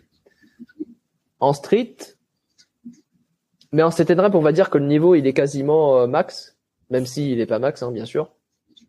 Alors qu'en street, il y a beaucoup plus de marge. Du coup, le, même si le temps de pour atteindre le top niveau, c'est genre, euh, je sais pas, 7 ans, vu que les meilleurs ils pratiquent depuis 7-8 euh, ans. Et ben après, ils vont aussi progresser, mais genre beaucoup plus que le top niveau en CTN rep. Vu qu'ils sont, on va dire, déjà à 95% du potentiel max du sport. Du coup, je sais plus ce que ça veut dire, ce que je veux dire avec tout ça, mais démerdez-vous. Prenez le temps de, de progresser. Soyez oui, Ah, ok, voilà. Ok, putain, fallait orienter la question, en fait. du coup, oui. Euh, quand vous voyez tous ces gens, machin, eh ben, bah, c'est bien d'être pressé, mais faut pas être trop pressé. De toute façon, c'est toujours une question de juste équilibre, enfin, juste milieu, équilibre. Et voilà, quoi. Et nuance. Euh, du coup, en parlant du top niveau, euh, il y a un truc dont j'aimerais parler aussi c'est qu'effectivement le niveau fait que d'augmenter, mais aussi les, les, athlètes blessés, les blessures, j'ai l'impression deviennent euh, omniprésentes, mais à un point euh, en ce moment où euh, tous les quasi tous les gros athlètes du street top niveau sont blessés en fait et ont vraiment du mal à être performants sur toute l'année, ça c'est sûr. Euh, et des fois, c'est vraiment, euh, ça se compte en, en semaines ou en mois sur l'année en termes de performance. Et tout le reste du temps, c'est des blessures, c'est de la stagnation, c'est du renforcement. Enfin, c'est vraiment, euh, en tout cas dans mon cercle, il y a que des blessés. est-ce que donc qu'est-ce que tu en penses en fait de ça? Et est-ce que tu as des euh, conseils ou pistes pour euh, pouvoir se préserver au mieux et, et pouvoir en fait profiter pleinement de sa progression et de son sport. Bien sûr que les blessures, les petites blessures, les gènes font partie du sport de haut niveau, mais euh, est-ce que tu as des choses à apporter là-dessus J'ai deux éléments de réponse à ta question. Le premier, c'est que le sport, euh, pardon, le street, c'est un des sports les plus anti-physiologiques pour le corps humain qui soit. Courir, c'est le truc le plus physiologique. Genre faire des tractions, c'est vachement physiologique. Qu'est-ce que je veux dire par là? Oui, vous pouvez débattre si vous voulez, euh, allez-y. Mais euh, en fait, on est des êtres vivants. Ok? Bon, jusqu'à preuve du contraire, je pense qu'on est tout le monde d'accord là-dessus. Il y a un truc qui s'appelle la nature, et dans la nature, il y a des règles. Et chaque être vivant, il est soumis aux lois naturelles, étant donné qu'il fait partie de la nature. Et donc, en tant qu'être vivant, plus tu vas faire quelque chose qui va à l'encontre des lois naturelles, des lois qui ont été prévues pour toi, en tant que ta fonction d'être vivant, et eh ben plus ça va être néfaste pour toi plus tu vas t'écarter de ces lois-là, plus tu, vas faire de la merde. Et le street, bah, c'est un sport, une contrainte pour le sport qui est, mais alors, mais pas du tout naturel.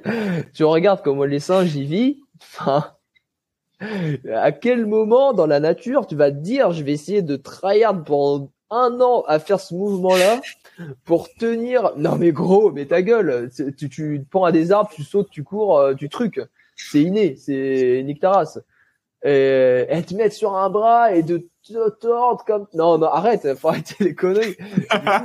Du coup, plus un sport, plus tu fais des trucs antiphysiologiques comme ça, plus bien sûr, bah le sport il est pas, le, corps il est pas conçu pour ça et euh, bah tu vas te blesser inévitablement.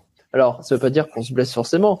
Euh, en fait, le corps et c'est propre à l'humain, c'est euh, bah, l'animal qui a la plus grande capacité d'adaptation sur Terre, euh, parce qu'on arrive quand même à, à vivre d'une manière tellement peu naturelle et anti-physiologique par rapport à euh, la nature, comment est-ce qu'elle a conçu les choses, que je trouve qu'on s'en sert quand même plutôt bien, hein, avec toute euh, la malbouffe, les gens qui fument et trucs, trucs, qui arrivent à vivre jusqu'à 60-70 ans, alors en mauvaise santé certes, et certains ils auront rien dans leur vie, donc qui sont les choses les plus euh, à l'opposé de la nature. Bon, franchement, on s'en tire plutôt bien. Un chien, tu lui donnes à bouffer d'une Nutella, il crève. Enfin, je sais pas, tu prends des animaux, tu leur donnes à manger un peu n'importe quoi, euh, qui n'ont pas des capacités d'adaptation euh, aussi grandes que l'homme, ils crèvent direct. Donc euh, ça. Donc on a une capacité d'adaptation, on s'adapte par rapport à ces contraintes, même si euh, elles sont antiphysiologiques, mais on a tous une limite à s'adapter et c'est aussi euh, bah, là qu'intervient un peu la génétique, c'est que bah, il y a des gens euh, ils ont une faible capacité d'adaptation euh, par rapport à d'autres dans ce sport-là parce que ça peut être euh, différent suivant les sports. et donc bah c'est de là que ça vient toutes les blessures. On fait un truc qui a pas lieu d'être quand tu fais des trucs qui n'ont pas lieu d'être, ça nécessite des solutions qui n'ont pas lieu d'être et il y a des problématiques qui arrivent qui n'ont pas lieu d'être. C'est quoi C'est pas le, sida euh, qui vient euh, des gays? Un truc comme ça? Enfin, dans la nature, quand tu, il y, a des maladies. Euh, on va me parler de peste, truc, choléra, je sais pas quoi. Mais oui, mais c'est parce que l'hygiène de vie, qui est déplorable, ça doit pas exister dans la nature de base. Donc forcément, tu as des maladies qui se créent, des virus et des bactéries qui arrivent, qui pop comme ça, de trucs qui n'ont pas lieu d'être. Et donc, euh, bah, ça engendre des solutions aussi qui n'ont pas lieu d'être. Et euh, qu'est-ce que je voulais dire? Donc, euh, bah, ça, voilà, ça c'est le truc sur les blessures. C'est à pondérer quand même au niveau de pratique et et au temps auquel tu pratiques. Mais voilà, globalement, pour faire simple, bah, le sport, enfin le street, c'est un des sports où on se blesse énormément. Et c'est bah, voilà, comme je dis, c'est quand même à pondérer parce que tu vas me dire, tu vas faire des études et tu vas me dire que tel sport il y a moins de blessures euh, alors que pourtant c'est pas du tout physiologique mais euh, c'est voilà c'est à mettre aussi en, rapport avec la maturité du sport. Le, le street c'est un sport qui est très peu mature. Donc forcément euh, qui dit maturité d'un sport dit bah, à quel point est-ce qu'on comprend les pathologies à quel point on a de du recul sur la réhab face à ces trucs là à quel point on sait tel mouvement fait telle blessure enfin voilà de la prévention de blessures etc mais bon. Et deuxième truc Attends, c'était quoi la question déjà? Tous ces athlètes de haut niveau qui ont des blessures, est-ce que tu as des conseils pour les éviter? Et pourquoi est-ce qu'ils sont tous blessés? Est-ce que tu as des pistes? Merde, j'avais deux trucs, tiens, j'ai dit. Ah voilà, le cercle. Ok, j'avais pensé. Ok, c'est bon. Euh, du coup, donc ça, premier truc. Ah, donc là, t'es deuxième question qui de ta première question qui était en que je te répondais en deux temps. Donc là, je suis au deuxième temps. Après, je fais euh, deuxième question maintenant. Enfin, plus tard. Du coup, euh, t'as dit, toi, t'as l'impression dans ton monde, euh, les réseaux, et ça porte un nom, un biais de je sais pas quoi là, euh, l'effet bulle. Euh, t'es dans un monde où tu vois que des planches, que où t'as l'impression que tout le monde c'est le meilleur, et où pour ton cas, tu as l'impression que tout le monde est blessé, alors que dans la réalité, bah c'est il y a de grandes chances que ça soit pas le cas. Et la réalité, bah, elle est, euh, tu vas dans les parcs de street, euh, voir qui c'est qui pratique. Euh, tu vas, la réalité, c'est pas les réseaux. Et les réseaux, c'est ultra biaisé parce que tu choisis tes abonnements. Et en plus de ça, bah, tu choisis, enfin, t'es, t'es pas du tout euh, représentatif. Genre le peu, déjà l'échantillon est très très petit par rapport à la population, donc tu peux pas te faire une image de euh, ce qu'est réellement la population par rapport à cet échantillon qui est très petit. Et en plus de ça, cet échantillon-là, il est full biaisé parce que c'était toi qui l'as choisi. Donc voilà, c'est juste pour dire un peu l'effet bulle et euh, euh, bah, enfin, ça me permet aussi de dire que, bah voilà, les gens, ils ont l'impression que la norme, c'est la full planche euh, et tout, et, et, par les réseaux, ils sont complètement matrixés. Parce que, euh, bah voilà, dès que t'es un gars qui pop, euh, tu vas t'abonner, et au final, dans ton feed, t'as 200-300 personnes qui font que des planches. Mais 200-300 personnes sur le nombre de gens qui pratiquent du streak dans le monde, sachant qu'il y en a de plus en plus, c'est rien du tout. Et moi, c'est ce que je me tue à dire aux gens, c'est que vous avez pas idée à quel point vous êtes euh, bah, super fort, euh, même en ayant, je sais pas, juste une foule, 5 euh, secondes, même une straddle propre. Parce que la réalité, vous allez dans des salles de gym, dans des salles de, dans des parcs de street, elle est là. La réalité, elle est là. Tous ces gens tuck qui resteront des gens tuck toute leur vie et qui auront même pas le front et un pauvre drapeau et, et qui feront ça c'est eux euh, qui sont les 98% du street. Et il faut bien comprendre que vous êtes déjà euh, bah, dans les 2% euh, en ayant juste la full planche. Et, voilà. Et du coup, donc là, on va dire, attends, tu as des choses à dire là-dessus ou pas? Tu me relancer ou pas? Non, non, mais c'est effectivement hyper intéressant d'élargir son cercle et de voir au-delà de ses réseaux et son cercle proche. Les réseaux, faut bien comprendre, c'est ultra biaisé et il faut pas vous laisser pas matrixer par le fait que euh, en fait la norme euh, c'est d'avoir euh, la faux planche le truc et même ça va même plus loin parce que même en faisant des rassos étant donné que le, niveau il augmente plus et eh ben on va à des rassos maintenant on voit de plus en plus de, de full planche de maltese de one arm en stand et on se dit mais, mais attends c'est même ça la norme Attends, je suis vraiment si claqué que ça oui mais à côté il y a beaucoup beaucoup beaucoup de gens qui pratiquent en plus ce, sport et euh, bah, qui sont pas forcément au rasso et du coup bah vous faites toujours partie euh, bah, du faible pourcentage euh, qui est déjà très très fort. Hmm. Voilà, ça c'est le point réseau, vous ne laissez pas matrixer. Euh, rien qu'avoir une foule de 5 secondes propre, c'est déjà assez exceptionnel. On disait quoi là eh ben, Là, tu voulais répondre à la deuxième question. Ah, j'y étais? Ok, d'accord. Eh ben c'est parti. Attends, merde. Attends, me dis pas que j'ai oublié. Si, j'ai oublié, c'est quoi cette question? Les athlètes blessés. Voilà, un petit Est-ce conseil que pour les athlètes blessés. Eh ben, alors, euh, bon, on fait un sport antiphysiologique euh, x 18 000. Bon, euh, c'est sûr que euh, la meilleure solution, ça serait d'arrêter. Mais euh, on va pas arrêter. frérot, on a envie de faire ce sport-là. Donc on fait. Et bah, c'est bah, justement, ça va être joué sur, tes, sur tous les autres facteurs euh, qui concerne l'hygiène de vie. Euh, forcément, bah, plus tu as une meilleure hygiène de vie, euh, mieux c'est. Donc ça passe par la bouffe. Alors la bouffe, je vais le faire simple. En fait, ça va être dans le quoi tu manges et dans le quand qui font les 90% de ta diète qui est bien. Euh, le quand, donc ça va être tous les trucs de jeûne intermittent et le quoi donc ça va tout être en mode euh, diète clean. Bon même si vous mangez des produits animaux, enfin je vais pas rentrer dans les détails là-dessus, mais voilà, on va dire healthy diète de go muscu, euh, voilà c'est très bien. C'est très bien, non, mais euh, on va dire que c'est mille fois mieux. En fait, c'est quoi qui est mieux dans tout ça? C'est l'inflammation que ça va générer dans le corps. L'inflammation, tous les trucs qui finissent en it, hein, les tendinites, les bronchites, j'en sais pas quoi là euh, bah c'est ça les blessures en fait. C'est plus ton corps va être inflammé à l'intérieur, plus tu vas te niquer, tes, tes tendons ils vont souffrir, tes muscles bah ils vont pas bien récup tout ça. Et du coup bah il faut euh, plus tu vas euh, manger bien en mode clean, bah moins tu vas inflammer ton corps, donc plus tu diminues ton ton risque de blessure, plus tu vas espacer tes repas et t'orienter vers du jeûne intermittent, plus tu vas aussi limiter l'inflammation dans le corps parce que euh, non, parce que je vais pas dire le parce que parce que sinon c'est un podcast à part entière. Mais bref, c'est jeûne intermittent, c'est très bien pour limiter l'inflammation, tout ça. D'avoir des périodes de jeûne, hein, finalement. Et euh, et le repos, bah bien dormir, tout ça. Euh, en fait, tout ça c'est lié à l'inflammation qu'il y a dans ton corps. Donc c'est repos, bouffe avec le quoi et le quand.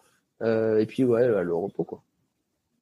Tout ça, c'est pour réparer l'inflammation que tu crées et pour pas en créer davantage, qui fait que bah après tu as trop de risques de, te blesser. En fait, tout n'est qu'inflammation. J'ai une petite question concernant l'inflammation. Sachant que l'inflammation, elle est faite pour se soigner, c'est un mécanisme du corps suite à, un taux de toxine trop haut. C'est lui qui engendre cette inflammation pour se soigner.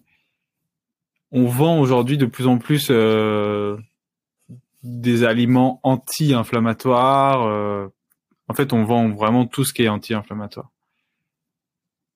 Est-ce que c'est pas un peu contradictoire ce truc de ton corps, lui, face à une maladie, face à des toxines, il va créer ce phénomène d'inflammation pour se soigner? Par exemple, tu as de la fièvre pour te soigner.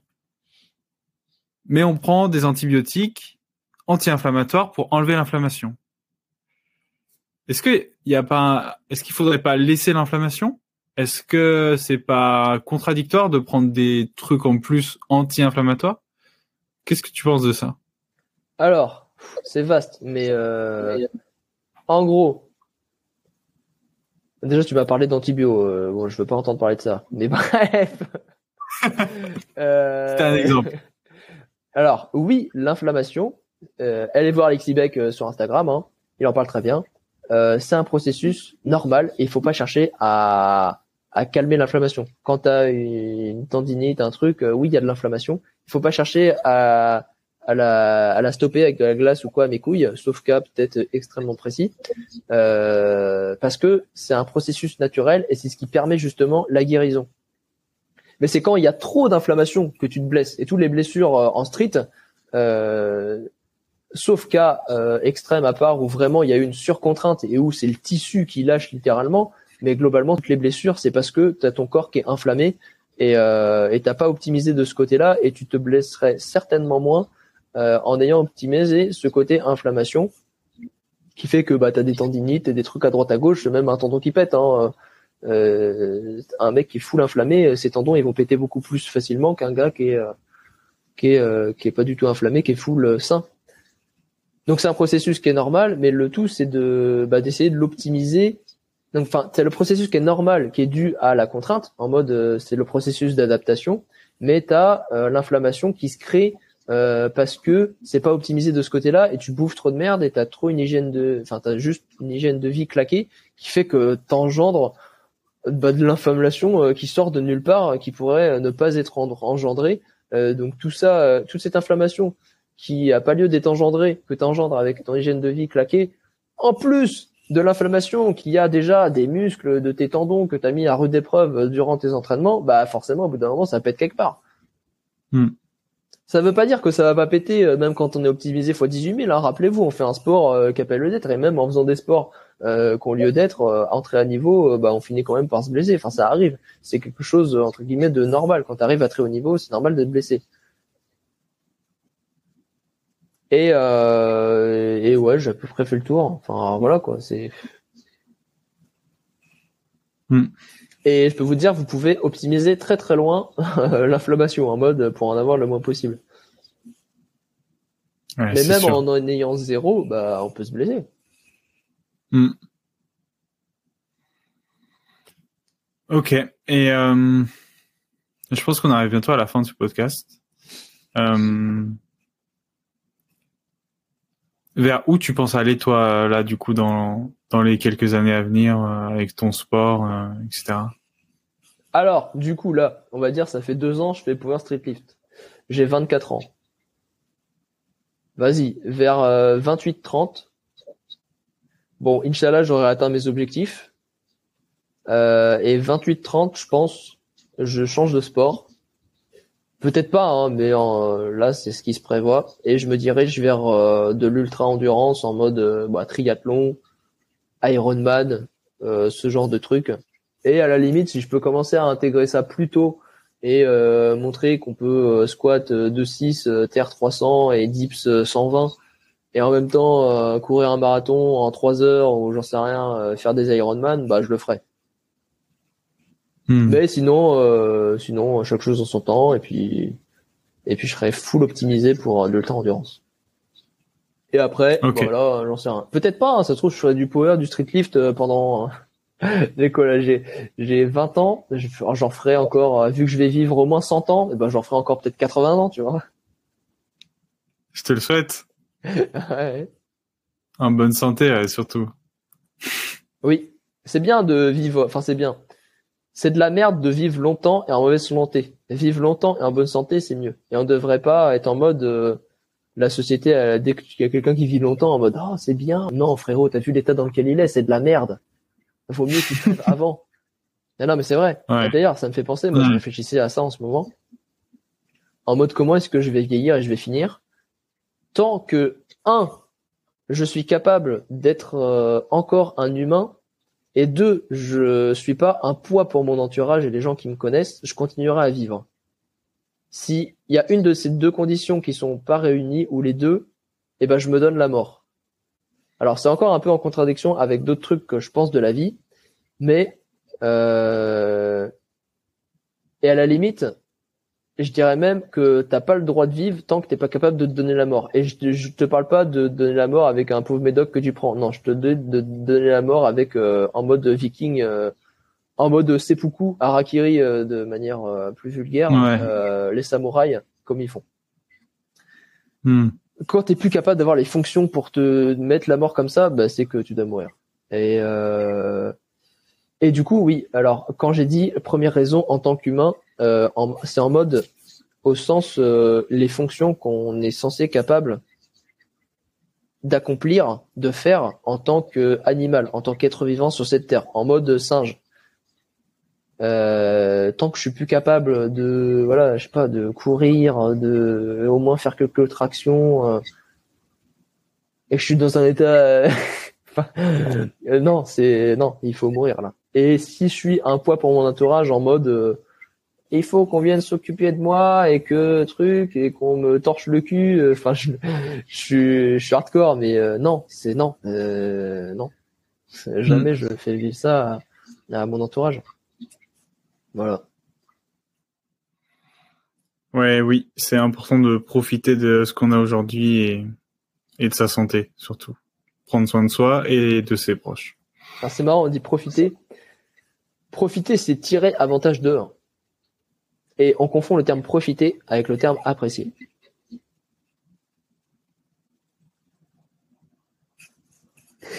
et eh oui, profiter, c'est tirer profit. Avant tout, on va vous laisser méditer sur ces dernières paroles. voilà, voilà. Enfin, attends, j'avais encore un autre truc à dire, mais vas-y, on s'en fout. Ah si, vas-y, vas-y, vas-y. Bah attends, on disait quoi? Avant, profiter, c'était? Tirer profit de. Ouais, mais avant encore? Je sais plus. Enfin, bref, voilà, hmm. profiter, c'est faire du profit, hein, c'est euh, tirer avantage de. Bref. c'est tirer avantage de sa vie, hein, de, de, de sa pleine capacité. Ouais. Mais il faut l'apprécier, effectivement. Et exprimer de la gratitude, surtout, je pense.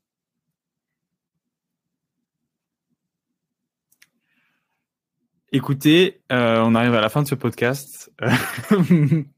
Du coup, vous avez écouté le premier épisode de Mind Power.